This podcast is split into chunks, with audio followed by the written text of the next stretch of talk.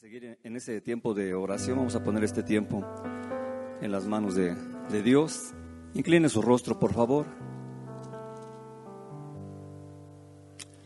Amoroso Padre Celestial, Dios eterno, Dios de la gloria. Padre, que todo lo sabes, que todo lo puedes, que nos has dado tanto amor. En esta hora estamos agradecidos que nos permites llegar aquí, a este momento, a esta casa, a este templo. Y estamos agradecidos por nuestro Señor Jesucristo. Señor Jesucristo, gracias por tu sacrificio en la cruz, gracias porque derramaste tu hermosa sangre para perdón de nuestros pecados y gracias porque nos diste vida eterna con tu resurrección. Gracias Padre, Señor Jesús, porque estás delante de la presencia de Dios, porque eres nuestro abogado, porque eres nuestro sumo sacerdote delante de Dios. Y así, Señor Jesús, te agradecemos también que nos has dejado al Consolador, al Espíritu Santo, al Espíritu de verdad, a ese Espíritu de fuego que está con nosotros, que nos está ministrando. Oh Espíritu Santo, en esta hora te pedimos que nos permitas estar disfrutando de este obsequio, de este regalo que nos has dado, de este don inmerecido. Espíritu Santo, te pedimos que todo el ataque del enemigo sea echado fuera, toda hueste de maldad enviada contra este templo sea quitada y te pedimos, Padre bendito, que el Espíritu Santo esté llenándonos a cada uno de nosotros con su sabiduría, con sus dones, con su fruto y con su unción. Padre, permítenos tomar la armadura espiritual para repeler el ataque del enemigo y permítenos también tener esa armadura para estar delante de tu presencia en la vida eterna. En nombre de nuestro Señor Jesucristo te lo pedimos. Amén, amén y amén. Amén. Tenemos visita de Estados Unidos. Bienvenido hermano, bienvenida hermana. Bueno, es importante su presencia porque ya la hermanita estará a punto de cumplir 100 años. Unos dicen que 98, otros que 99, otros que 100. Yo digo que 100. Un aplauso fuerte para nuestros hermanos en el nombre de Jesucristo.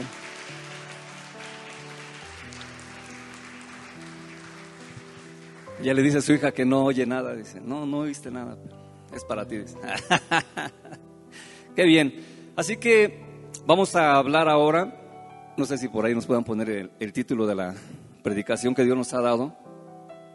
Hemos pasado por tiempos maravillosos y lo que vamos a ver hoy se llama la iglesia en la casa. Entonces, para esto que vamos a, a ver nosotros necesitamos entender bien que Dios inicia con nosotros teniendo lo que se denomina un patriarcado, muy diferente del machismo, ¿sí?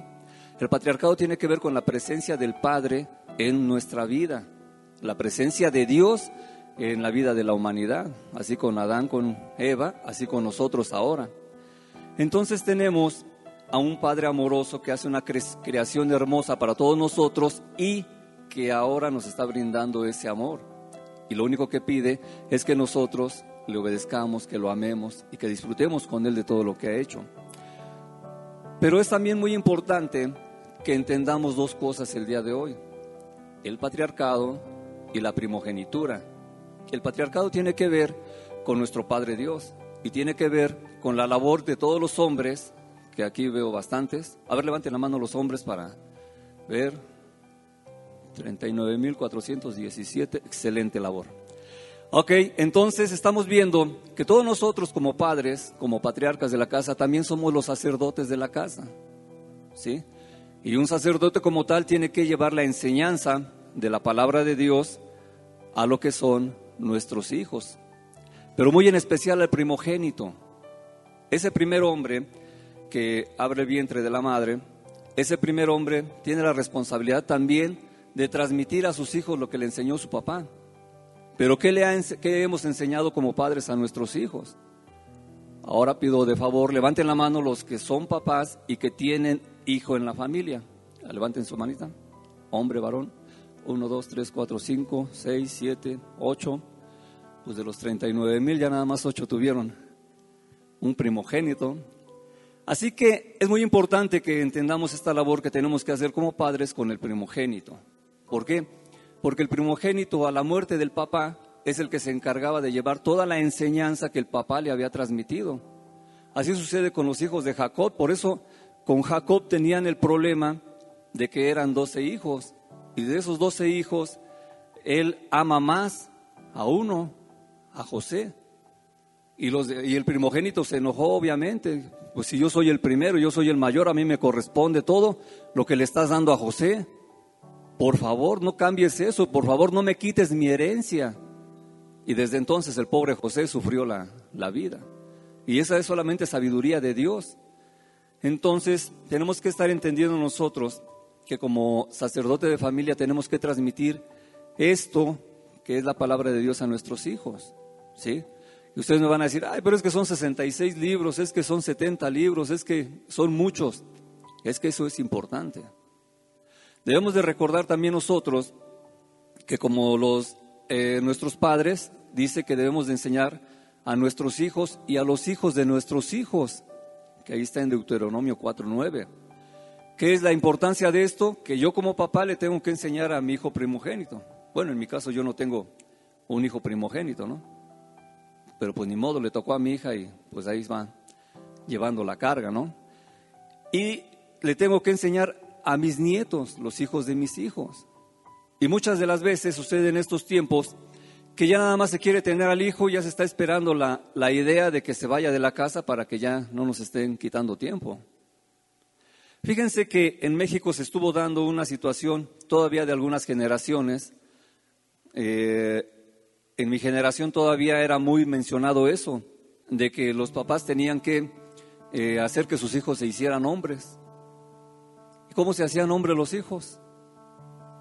Eh, mi hijo ya es bien macho, ahora mi hijo ya creció igualito, que es mi, mi figura, es mi estampa. Y lo que hacían era de que entonces cuando tenían 18 años los tenían que llevar con las prostitutas para que se hicieran hombres. ¿Creen ustedes que esa es una buena enseñanza para los hijos? Y eso aparte es un ataque de Satanás para ir destruyendo el patriarcado. Satanás siempre va a estar buscando cómo destruir la obra de Dios. Y esa destrucción viene primero sobre nosotros, varones. Y si nosotros estamos descubiertos de la presencia de Dios y descubiertos de la presencia de nuestra esposa y descubiertos de la presencia de nuestros hijos y descubiertos de la presencia de nuestros pastores o de nuestros hermanos en Cristo, de nuestra familia espiritual, pues Satanás tiene todo para ganar. Entonces es muy importante que nosotros vayamos quitando toda esa mala enseñanza que se ha dado y que vayamos teniendo la necesidad de enseñarle lo que en realidad va a ser beneficio para nuestros hijos, para nuestra descendencia. Así que tenemos que estar viendo que una situación como esta para un, padre judío que hubiera fallado en la enseñanza de darle a su primogénito lo que tenía que haberle enseñado, se considera un fracaso. Al contrario de nuestros días, en nuestros días no se considera fracaso el no enseñar la palabra de Dios en nuestra casa. En nuestros días, si les enseñamos de informática, si les enseñamos eh, otras lenguas, si les enseñamos de otras ciencias, si les enseñamos con esto que está muy de moda ahora, que es la eh, independencia financiera, que es la inteligencia emocional, que son tantas cosas que está bien aprenderlas, pero que deben de estar a partir de la base de haber enseñado esto a nuestros hijos. Así que sería un fracaso que, que nuestra familia no tuviera esa enseñanza, porque si mi hija no lleva esta enseñanza, ¿qué va a hacer de mis nietos? Pues esos van a ser peor que mi hija o que mi hijo. Yo voy a partir un día a la casa de Dios y entonces mi hija va a estar ahí. ¿Y ella qué le va a enseñar a, mis nietos? Entonces es muy importante no tener este fracaso en nuestra vida. Cuando se habla de, de, la visita de nuestro Señor Jesucristo al templo de cuando era niño, era obligación de los padres estar llevando tres veces al año a los hijos al templo, a Jerusalén. Y esas tres veces al año tenían que eh, ser, pero de cajón, que tenían que llevar al primogénito. Por eso es que José lleva a Jesucristo. Y Jesucristo va como un niño ahí. Dice que a los 12 años se quedó a enseñarle en el templo a los maestros. ¿Por qué? Porque José le estaba enseñando bien. José a los 12 años lo llevó ahí. Ya a los 12 años los niños ya tenían que haberse aprendido lo que es el Shema. tres citas bíblicas que están en Deuteronomio. Eso era lo que a los 12 años los niños tenían que saber de memoria para que pudieran leer. Fíjense nada más que impresionante. Para que pudieran leer eso. Y en aquel tiempo nada más estaba el Pentateuco. El Pentateuco y los profetas, los primeros cinco libros de la Biblia que nosotros conocemos y los profetas. Por eso es que Jesucristo cuando hablaba siempre hablaba de Isaías, de Jeremías. Era lo que había. Pero nosotros tenemos, con todo agradecimiento y muy contentos y contentas, de leer todo esto. A mí me motivó mucho cuando dijeron que hay un concurso de niños para eh, ver los nombres de los libros de la Biblia. Entonces es importante eso que, se está haciendo, que esos niños van a venir acá y nos van a, me imagino que a recitar los eh, nombres de los libros de la Biblia, ya después se los aprenderán. Son niños, tienen tiempo para aprender. Así que tenemos que estar viendo esto, tenemos que entenderlo. Y fíjense que una pregunta que, siempre cuando ministramos a alguna persona que ha estado en las drogas, que ha estado en el alcoholismo, con alguna adicción, que ha tenido algún problema eh, familiar, por ejemplo, aquellos problemas en los que siempre viene la depresión, y se da la situación precisamente de que salen del problema, nuestro Señor Jesucristo los liberta, los sana, los pone en el lugar que les corresponde. Pero lo primero que nos dicen las, eh, hombres o mujeres que son liberados y sanados es que si yo, si yo soy un borracho, hermano, ¿cómo le voy a decir a mis hijos que lean la Biblia? Si yo soy un adúltero, si yo soy un drogadicto, ¿cómo me van a hacer caso? Ni me respetan. Y esa es la oportunidad que siempre nos da Dios. Como decía Pablo, hoy, hoy es ese día. Recuerdo mucho un hombre que ese me, hacía la vida muy alegre porque era alcohólico, pero a cada rato caía, ¿no? Y a cada rato iba y, bueno, aquel tiempo donde teníamos la farmacia, algunos de ustedes conocieron, ¿no? Y pues entonces cada ocho días llegaba ahí a que lo sacáramos de, de la enfermedad del alcoholismo, pues iba bien crudo ahí, pues a darle sus sueros y sus vitaminas y todo eso para que se recuperara y otra vez volvía. Pero ¿cómo voy a ir ahora, hermano, a decirle a, mis hijos que, está mal, que deben de leer la palabra de Dios y que dejen todos los vicios? Pues con la misma situación de que hoy le están dando la oportunidad. Hoy le tiene que enseñar y hoy tiene que ir. Entonces, pues este hombre obedecía. Iba y otra vez les hablaba de la palabra de Dios y que tenían que ir al templo y todo eso, pero otra vez caía, ¿no? Entonces, Dentro de eso nada más lo que se puede hacer es decirles que tengan cuidado de, no eh, estar mal delante de Dios para que eh, sea llevado el mensaje. Y Dios nos utiliza en la forma en la que estemos. Así que es muy importante que nosotros entendamos que hoy es el día para cambiar estas cosas. Si ustedes como hombres, como mujeres, no han enseñado la palabra de Dios a sus hijos, hoy es el día en que lo pueden hacer. Es el día en que lo tienen que hacer porque dependen de ustedes, dependen sus hijos y sus nietos, por lo menos. Así es de importante esto y tenemos que ver cómo es que la iglesia, eh, ¿por qué la iglesia se hace en las casas? Todos tenemos la idea de que la iglesia siempre ha sido esto, siempre ha sido un templo a donde vamos y ahí nos nutren y ahí nos están eh, enseñando y ahí salimos con todas las armas para hacer la guerra espiritual y para que la gente allá afuera esté teniendo la salvación eterna. Pero lo cierto es que no es así. La iglesia desde sus inicios empezó en las casas. Y la situación y la respuesta por la que empezó en las casas es porque había mucha persecución. La iglesia primitiva tuvo tanta persecución que era situación de muerte. A ti te veían hablando de Jesucristo a la muerte. A ti te decían, Oye, ¿dónde se reúnen los cristianos? Por allá, por aquella esquina. Ahí iban a tu casa, se metían y te, mataban o te mandaban al coliseo para ser devorado por los leones o te hacían cualquier cantidad de torturas que se te ocurran porque los romanos eran especialistas en la tortura. Ellos sentían que todo lo que le hicieron a nuestro Señor Jesucristo en la cruz no era mucho. Y vean cómo lo dejaron. Así que tenemos que estar viendo esto un hogar cristiano en tiempos de persecución es un lugar hospitalario. Imagínense que aquí tuviéramos una persecución, que entraran, que vinieran, que nos empezaran a pegar, que echaran unos balazos, unos muertos y unos corrían. En esa corredera a lo mejor encontraban una casa y ahí les decía, pásense, escóndanse aquí rápido.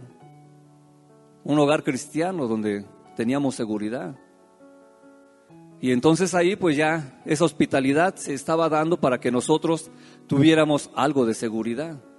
Pero saliendo de esa casa otra vez nos van a perseguir. Los tiempos que vienen van a ser bien difíciles. Nosotros ahorita estamos diciendo, es que yo soy cristiano, yo soy cristiana y yo voy a la vida eterna. Pero en el tiempo de la persecución muchos van a apostatar de la fe. ¿Por qué? Porque no tenemos cimentado esto. Entonces es muy importante que nosotros vayamos entendiendo esto. Hablaba en los tiempos de la guerrilla. A mí me gusta ver y oír testimonios de, de, la guerrilla que hubo por allá en Centroamérica y en todos lados, y en el sur de México, si lo recuerdan.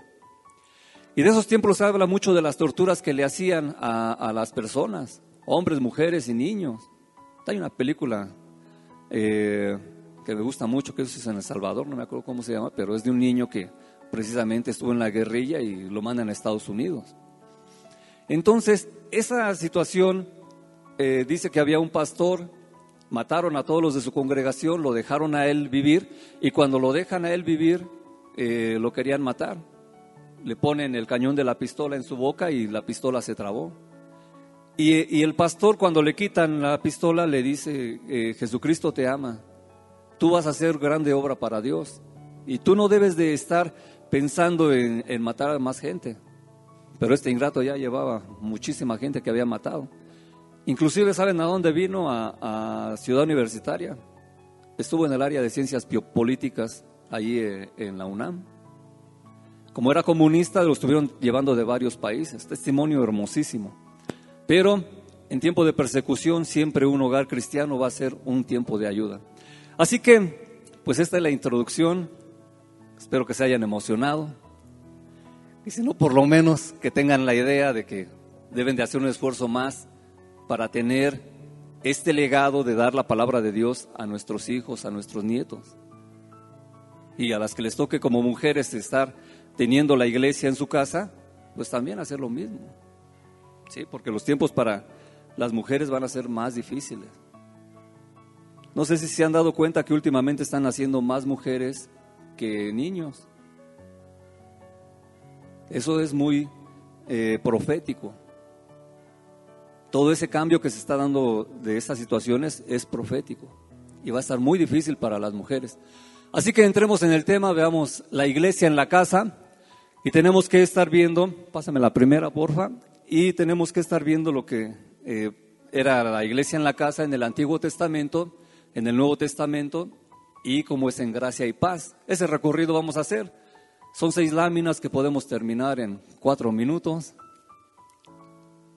Pero no me dijeron si iba a haber comida hoy, así que yo no vi nada, no olí nada. Y vamos a entonces a entrar a lo que nutre. Nos está diciendo que la casa en el Antiguo Testamento, la definición que nos da en el hebreo, vean qué impresionante es la definición que da, porque casa la define como familia, como linaje, y nosotros siempre pensamos que casa es el lugar donde habitamos, donde construimos. Pero las casas en el Antiguo Testamento también tenían que ver con que eran tiendas de campaña, tipo manta, poquito más gruesas. Por eso cuando decían, ensancha tu casa, pues era bien fácil. Pues haz otro pedacito de 4 por 4 para que crezca tu casa. Ponle otra manta ahí de 4 por 4 cuando se habla también de la cabaña, estamos hablando que propiamente las enramadas, los postes de madera, con algo de madera que cubrían las paredes, y ellos ya tenían una cabaña. Del campamento, pues obviamente se habla de los diferentes materiales y el aposento. Ya las casas que tenían aposento ya era gente con dinero, ya era gente que podía construir algo para llevar enseñanza. Y el templo, muy importante el templo porque así como este templo se construyó, no lo rentan y lo utilizamos, en aquel tiempo también se tuvo que construir un tiempo. Fíjense que la primera vez que aparece la palabra casa como tal eh, en la Biblia es en este versículo de Génesis 7.1.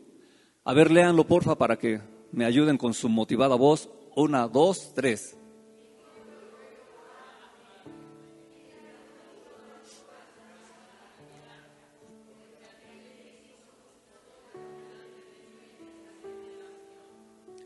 Habían pasado muchísimos años.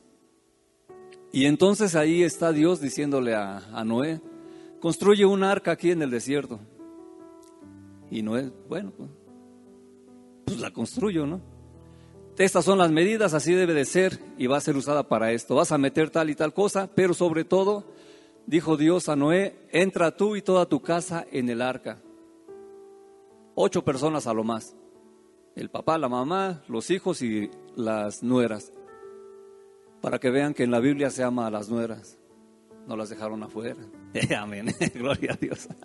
Así que entonces estamos viendo que se utiliza la palabra casa y es para meterla en un arca, es decir, no tu casa de concreto que has construido, tu familia métela al arca y entonces ahí vamos a hacer la nueva generación, porque de todos estos que hay aquí nada más tú has sido encontrado eres justo. Vamos, nos adelantamos y vamos a Primera de Reyes 15, 5, si me hacen el favor de leer, porfa.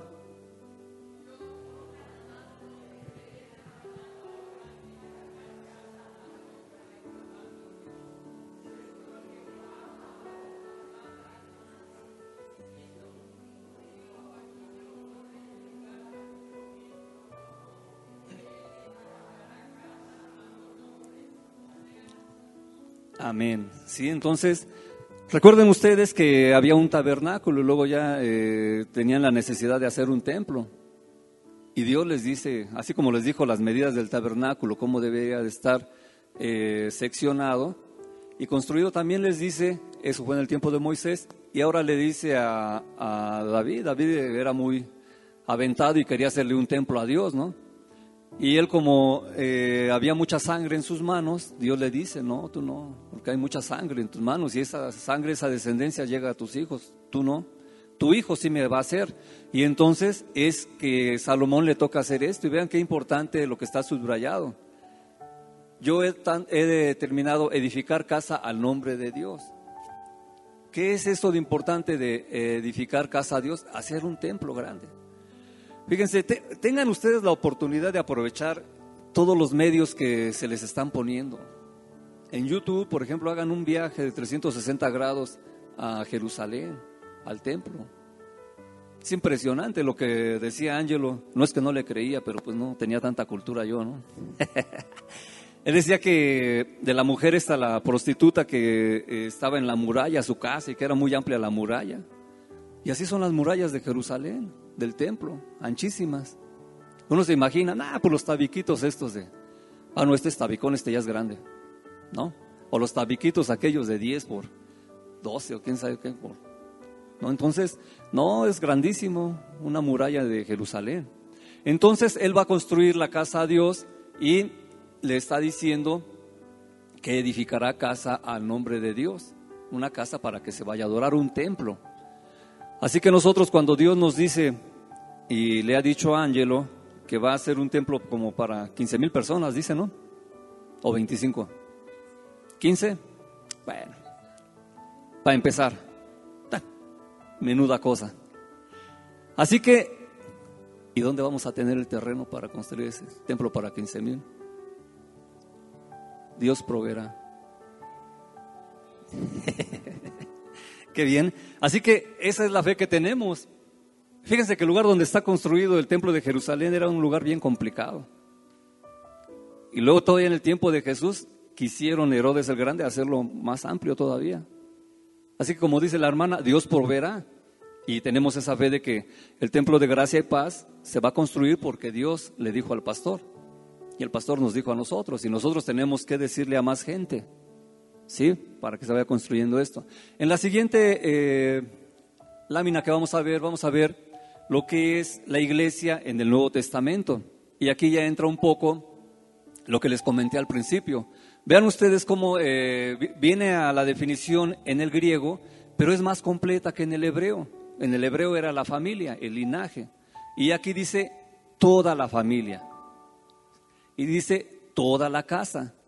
Quiere decir que toda mi familia está llamada, toda mi familia es casa, toda mi casa también es para Dios. Entonces, por eso es que dice eh, que mi casa y yo serviremos a Jehová. Por eso también nos dice que nosotros debemos de eh, estar yendo a la presencia de Dios. nos está hablando también del templo, de la residencia y de la morada. Recuerden a Jesucristo, en la casa de mi Padre muchas moradas hay. ¿Por qué? Porque ahí está hablando precisamente por la situación que se menciona. Dice que en Mateo 21, 12 al 14, ¿qué dice ahí?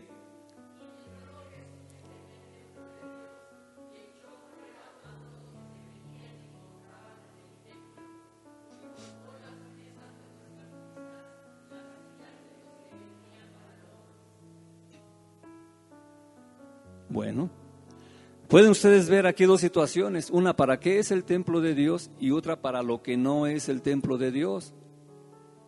Y aquí yo les pido que se agarren ahorita porque les voy a tener que corregir unas cuantas cosas en un amor que viene de mi corazón para ustedes. Amén, dice. Nada más uno dice amén, qué bárbaros.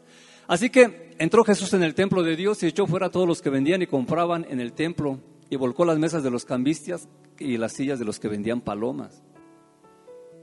¿Quién viene ahí? Es Jesús, es el profeta, es eh, Cristo de Nazaret. Y cuando Él está entrando, ve todo esto. ¿Y por qué en ese momento de locura agarra y empieza a golpear ahí? Porque le dijeron, estás loco, estás endemoniado. ¿Por qué haces esto? Por una simple y sencilla razón. ¿Quién mandó a construir el templo a Salomón? ¿Quién mandó a hacer el tabernáculo a Moisés? ¿Para qué lo mandó a hacer? Para adorarlo, para estar en la presencia de Dios, para recibir las bendiciones de Dios. Y estos que estaban vendiendo y comprando en el templo, ¿estaban haciendo eso? ¿De quién era la casa? ¿Y quién es el primogénito de Dios? Jesús. Ahí está lo que les decía al principio, el patriarca y el primogénito. El patriarca le enseñó, el padre le enseñó a Jesucristo a, adorar, a respetar ese templo, a ir a recibir de la presencia de Dios. Y entonces el primogénito cuando llega y ve todo lo que está sucediendo en ese templo, enfurece. ¿Por qué? Porque era la casa de Dios, el templo de Dios. Y así tenemos entonces que está haciendo esta actitud de volcar las cosas. Y la palabra impresionante en aquel eh, profeta, mi casa, casa de oración, será llamada. Por eso es de que cuando ustedes vienen aquí, cuando nosotros venimos acá, tenemos que venir a orar a Dios. Si te preocupa traer el diezmo, qué bueno que te preocupas por el diezmo. Pero déjame decirte que en el Nuevo Testamento no diezmamos. En el Nuevo Testamento ofrendamos. Y se ofrendan casas, se ofrendan eh, cosas que tenían los primeros eh, cristianos y todo lo ponían a disposición de los discípulos, de los apóstoles, y ellos repartían a cada quien de acuerdo a sus necesidades. Yo me acuerdo cuando, bueno, también resultó ser falso, pero me emocioné.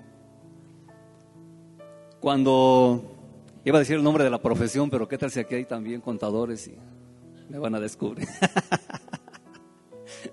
Entonces un contador un día me lleva y tenía una eh, caja de madera con vidrios y con llave de seguridad, ¿no? Y me dice, mira hermano, escoge el que quieras. Y yo me quedaba viendo. Pues yo nomás conozco el Estilco y el... ¿Qué otra marca había ya?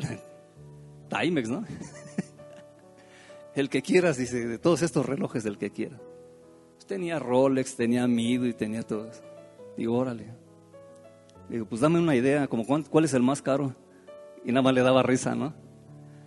Entonces me regaló un Rolex.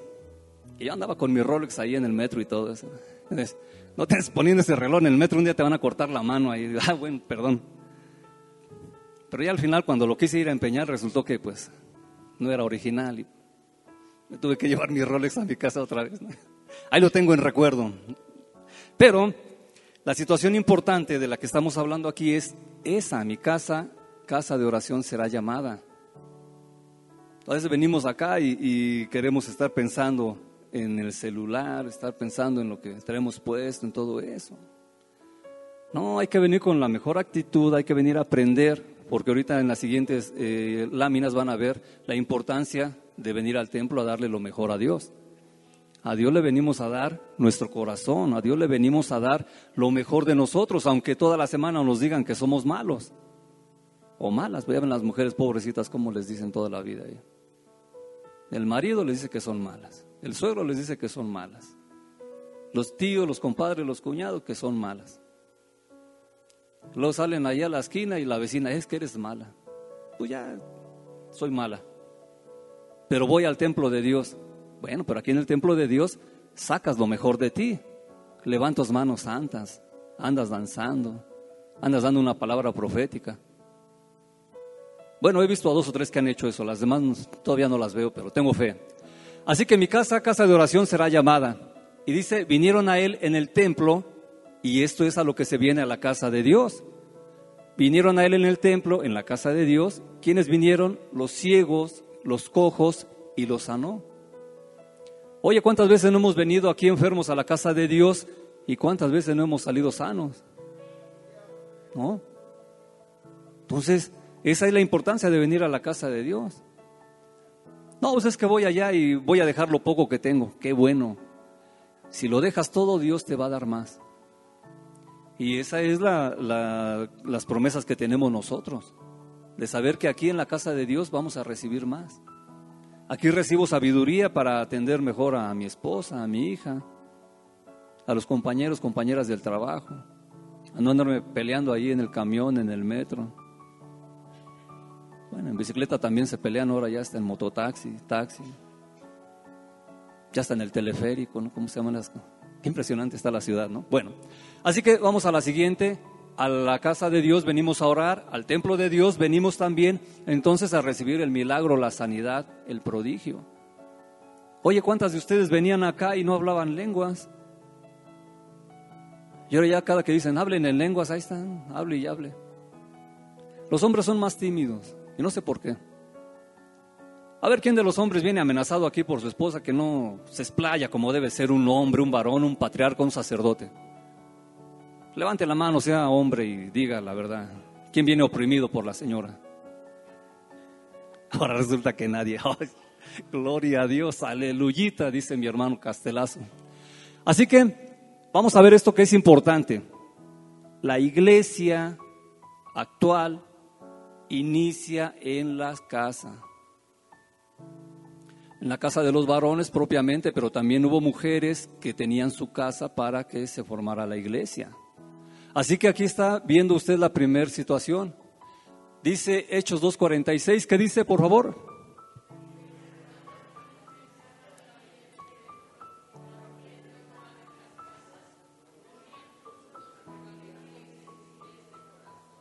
Wow. Sean sinceros y sinceras, por favor. Perseverando unánimes cada día en el templo. Aquí nada más venimos un domingo ahí. Luego los invitan el sábado para hacer una actividad de celebrando a Dios. Y, Ay, yo, tengo que ir acá, tengo que ir allá. Bueno, ya vinieron 28. se quedan bien. Y luego dice entonces que estaban ellos unánimes en el templo. Y luego dice, y partiendo el pan en las casas. Comían juntos con alegría y sencillez de corazón. ¿Qué es la situación importante de partir el pan en la casa? Se lo hemos enseñado a los varones. El pan completo, nada de cuchillito, nada de pan bimbo que estuviera partido ahí por rebanadas dulces y agradables. ¿Por qué? Porque el pan, por eso cuando nuestro Señor Jesucristo dice, yo soy el pan de vida, ¿tú matarías la vida? Pues no, ¿ah? Por eso es del que el pan, entonces se pone en la mesa, el patriarca hace la bendición, eleva una oración a Dios y le da el pan a la familia y la familia empieza con los dedos a arrancar el pan, el bocado que se van a comer. En el tiempo no había cucharas, acuérdense. Por eso la importancia del pan. ¿Sabes cuando dices, no, pues hazme mi torta y china? Pues ya mataron el pan, pero bueno, es lo que se estila hoy. La importancia del pan dice que juntos con alegría y sencillez de corazón. ¿Sabes? Siempre da alegría comerse un panecito, ¿no? pero es importante que lo hagamos con alegría y sencillez del corazón. Hablamos de las iglesias. Romanos 16, 5, ¿qué nos dice?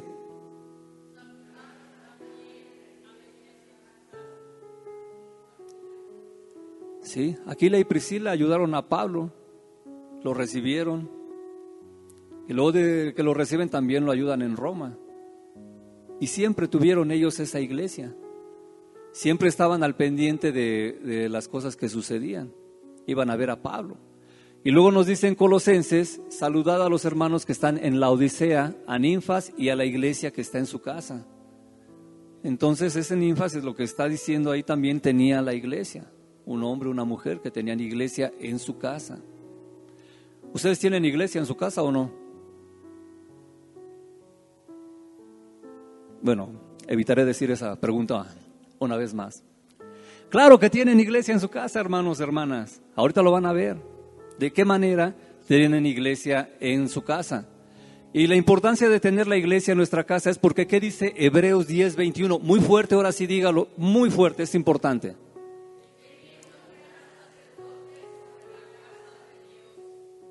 ¿Quién es el sacerdote? ¿El sumo sacerdote? Jesús. Ustedes como hombres son los sacerdotes en la casa. Cuando no hay hombre en la casa, entonces la mujer tendrá que estar ahí. En este caso sería sacerdotisa, ¿no? Pero no de las sacerdotisas, aquellas otras que ya saben que leen el futuro y esas cosas, ¿no? Y dice que teniendo un gran sacerdote sobre la casa de Dios, Jesucristo debe de estar sobre nuestra casa. La casa de Dios, yo soy el sacerdote. mientras yo esté obedeciendo a Dios, mientras yo esté llevando esto a mi casa, mi esposa con cariño se va a sujetar y va a decir, no, pues yo sí le hago caso a este flaco porque está teniendo temor de Dios. Pero si yo no hago eso, ni siquiera le enseño lo que medianamente de memoria me aprendí a mis hijos y a mi esposa, ¿creen que me van a respetar? Pues no. le dicen, hay que ir a acostar a los niños. Ve tú, Pánfilo, a acostar al niño. ¿Y qué es lo que hace Pánfilo? No, vieja, ve tú. Es que vengo cansado de trabajar. Y ahí va la señora. Ah, ya ves que tu papá siempre anda cansado y no quiere estar aquí. Es obligación de él y yo tengo que estar aquí leyéndote la Biblia. ¿Qué quieres que te lea? Léeme la historia completa de David. Uh, pues ya se enojó la señora. Pues nomás dos libros, ¿no? Entonces, es importante que nosotros tengamos en cuenta que el gran sumo sacerdote es Jesucristo, que nosotros somos los sacerdotes y que debe de nuestros primogénitos de ser los futuros sacerdotes.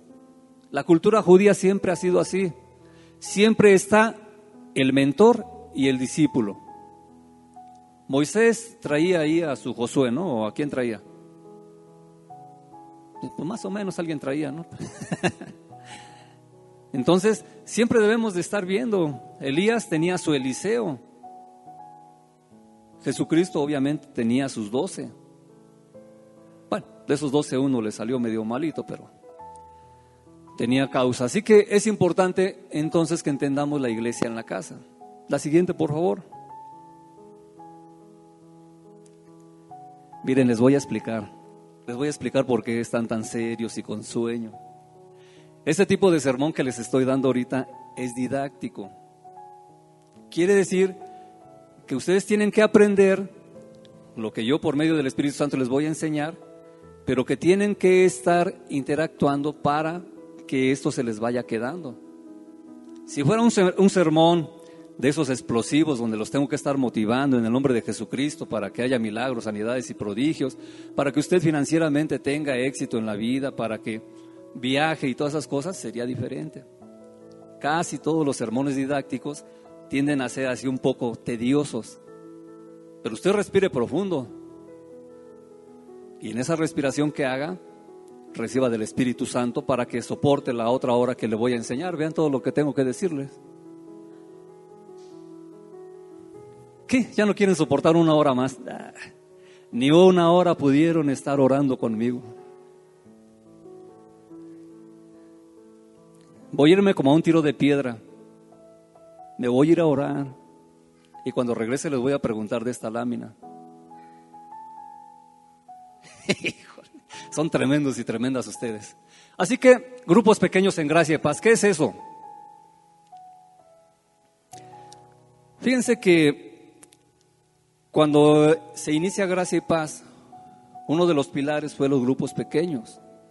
Los grupos pequeños tienen que, ver con que en nuestra casa podemos dar nuestra casa, que ya, ya vimos las definiciones de casa, familia, podemos dar nuestra casa para eh, formar un grupo pequeño que va a estar formado por el dueño de la casa, por el que va a dar el sermón, por alguien que va a funcionar como secretario, por alguien que va a funcionar como tesorero, alguien que va a cuidar a los niñitos y eh, van a, hacer eh, toda la estructura de gracia y paz en pequeñito, en la casa. Y de ahí resulta entonces que todos esos grupos pequeños vienen a la congregación, a este templo, a esta casa, a esta familia espiritual, y estando en esta familia espiritual, resulta que aquí vamos a traer lo que nos han dado en nuestra casa, de enseñanza, de buena actitud, de buenos modales. Y trayéndolo aquí, toda esta familia va a explotar y toda esta familia se va a multiplicar y vamos a impactar a más gente. Pero resulta, amén, nada más uno dice, pero resulta que apenas la semana pasada empezamos a hacer algo de evangelismo. Ya los de evangelismo ya se los llevaron. ¿Y ahora cómo voy a repartir mis folletos? Ya no están. Bueno, a la segunda de los espero. Fíjense, en 2011 había 34 grupos pequeños. Yo nada más porque tengo cierta duda. A ver, por favor, levanten su mano los que son líderes en la congregación. Levanten su mano, por favor. Ahora los demás voltean a ver cuántos líderes de la congregación hay. Así, con confianza, estamos aprendiendo. Es didáctica el sermón. Bien. Saben, esos 2000, en 2011 había 34 grupos pequeños, pero cada líder tenía un grupo pequeño en su casa. 34 más aparte de todos los que tenían ahí en su casa. El grupo pequeño no nada más podía ser en la casa de la hermana Angélica. A lo mejor la hermana Angélica decía, ¿saben qué? Yo sí quiero grupo pequeño, pero yo no quiero eh, dirigir ni nada. Traigan otro grupo de hermanos que utilicen mi casa y ahí está el grupo pequeño. Y así es que entonces teníamos a la hermana unos daban su casa y, hacían funciones de dirigir el grupo pequeño y había otros que daban la casa, pero otros iban a, hacer el grupo pequeño. Muy bueno. Otros eran de profesiones y los doctores les gustaba reunirse en Sambors y ahí en Sambors hacían su grupo pequeño. Otros eran contadores y se reunían allá por las instalaciones del SAD y también ahí hacían su grupo pequeño. Muy padre. Pero todos los líderes tenían su grupo pequeño. Antes de la pandemia había 36 grupos pequeños.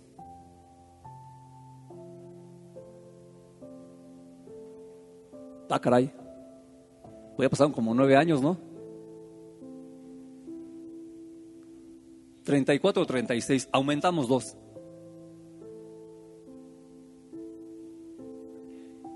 En nueve años aumentamos dos grupos pequeños. Bueno, ¿y en 2022 cuántos tenemos? No hay. No sabemos. ¿Quién es el líder de grupos pequeños? No vinieron.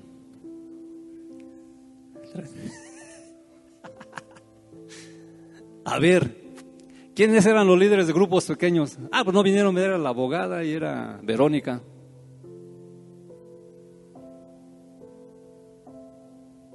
Está abierto, hermanos, el liderazgo de grupos pequeños para los próximos. Esa es la importancia y esa es la destrucción que el enemigo está teniendo en la iglesia. No nada más en gracia y paz, en toda la iglesia, el cuerpo de Cristo. Si vemos que había 34 grupos pequeños, digamos que era una familia, digamos que se componía de un papá, 34 personas, que hubiera una mamá, bueno, vamos a hacerlo de 50 porque esa tabla me la sé mejor. 50 el papá y 50 la mamá, ya eran 100. Y dos chamacos por familia, 200. Entonces ya eran 200 personas que podían compartirle a otros tantos. La congregación viene a ser aproximadamente en sus días buenos de 300. Y confiamos que esos 300 van a tener allá en su casa su, su grupo pequeño. Eso es la frialdad de los números. Este es el segundo eje de 40 días en la palabra, ¿se acuerdan? El primer eje tenía que ver con asistir al templo. Pues ya venimos. El segundo eje tiene que ver con abrir tu grupo pequeño.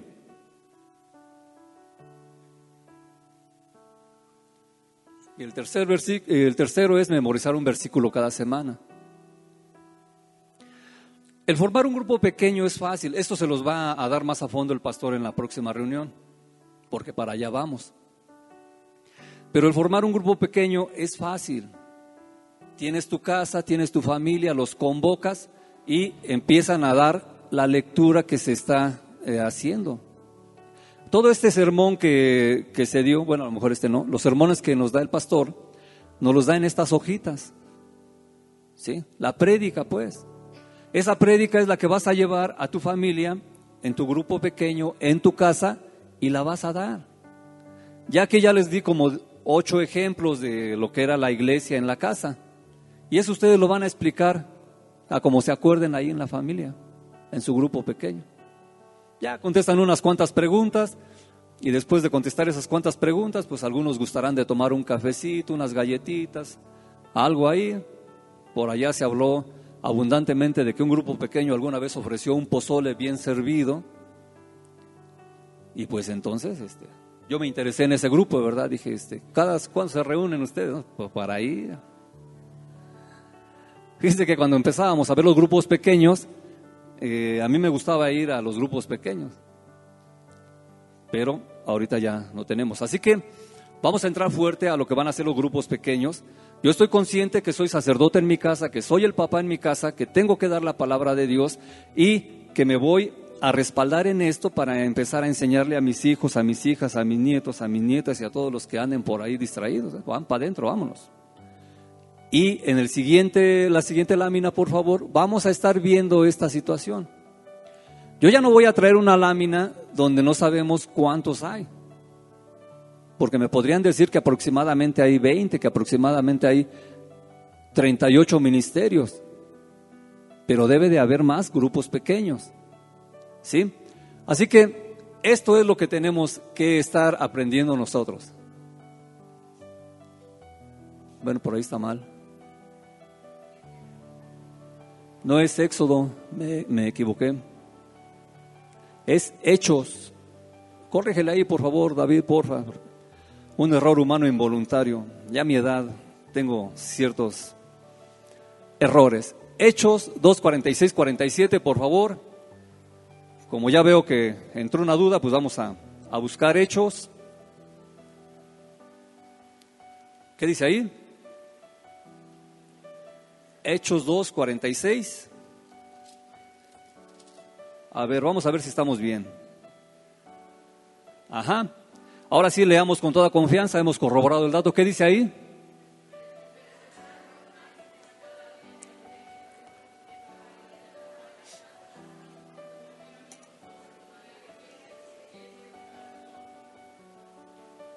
¿47?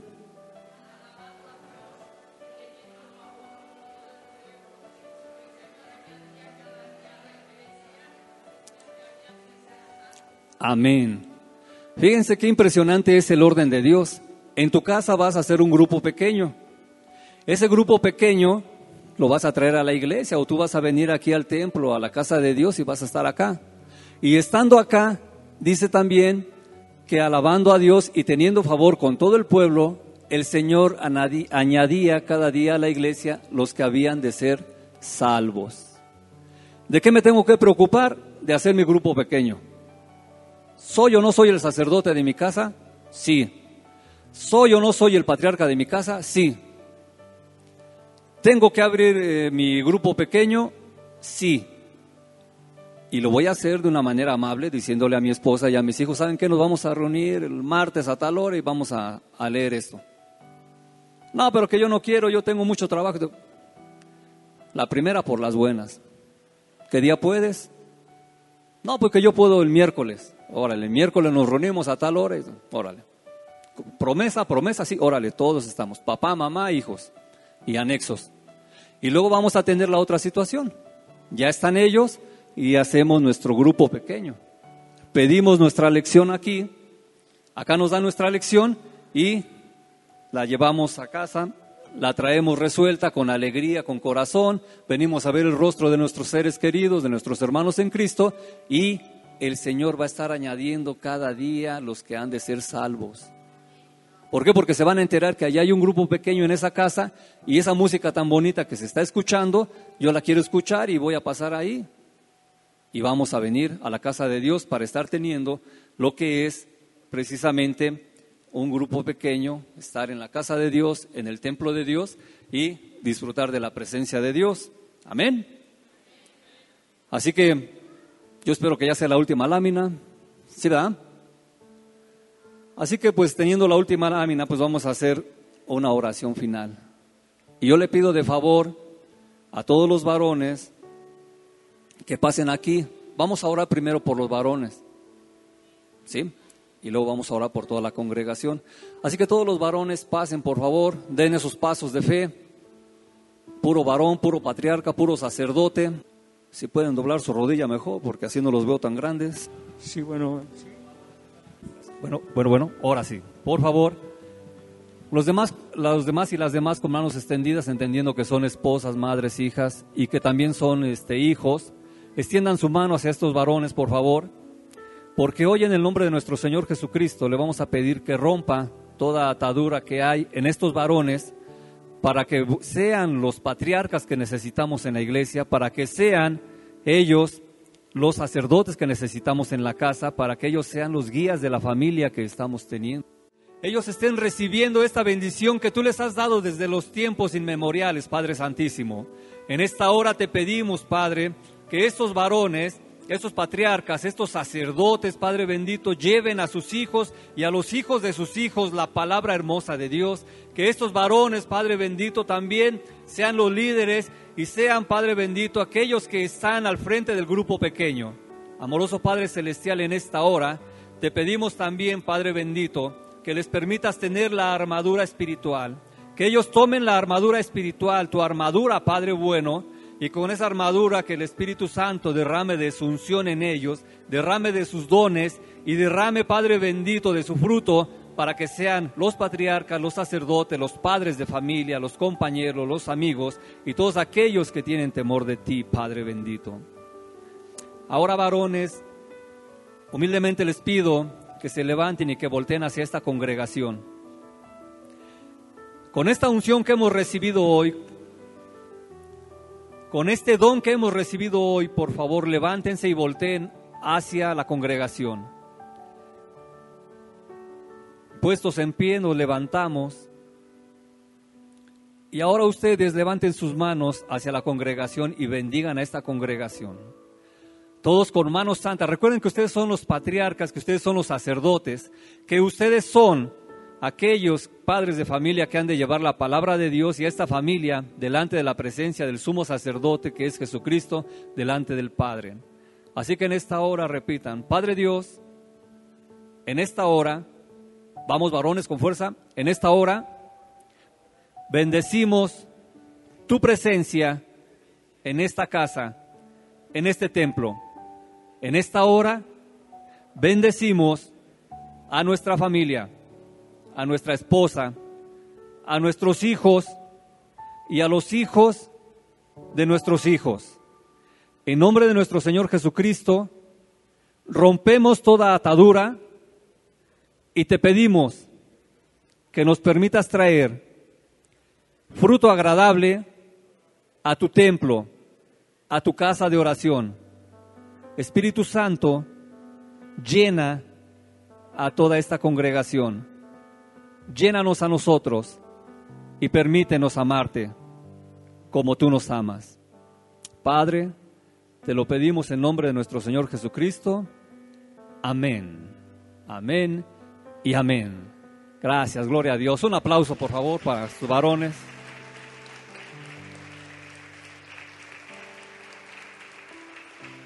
Gracias, varones. Créanme que es algo que va a cimentar y a fundamentar a nuestra congregación, a nuestra iglesia, para nuestro crecimiento. Amén. Amén. Reciban bendiciones. Aleluya, gloria a Dios. Denle un aplauso fuerte al Rey de Reyes y Señor de Señores. A Él sea toda la gloria, aleluya.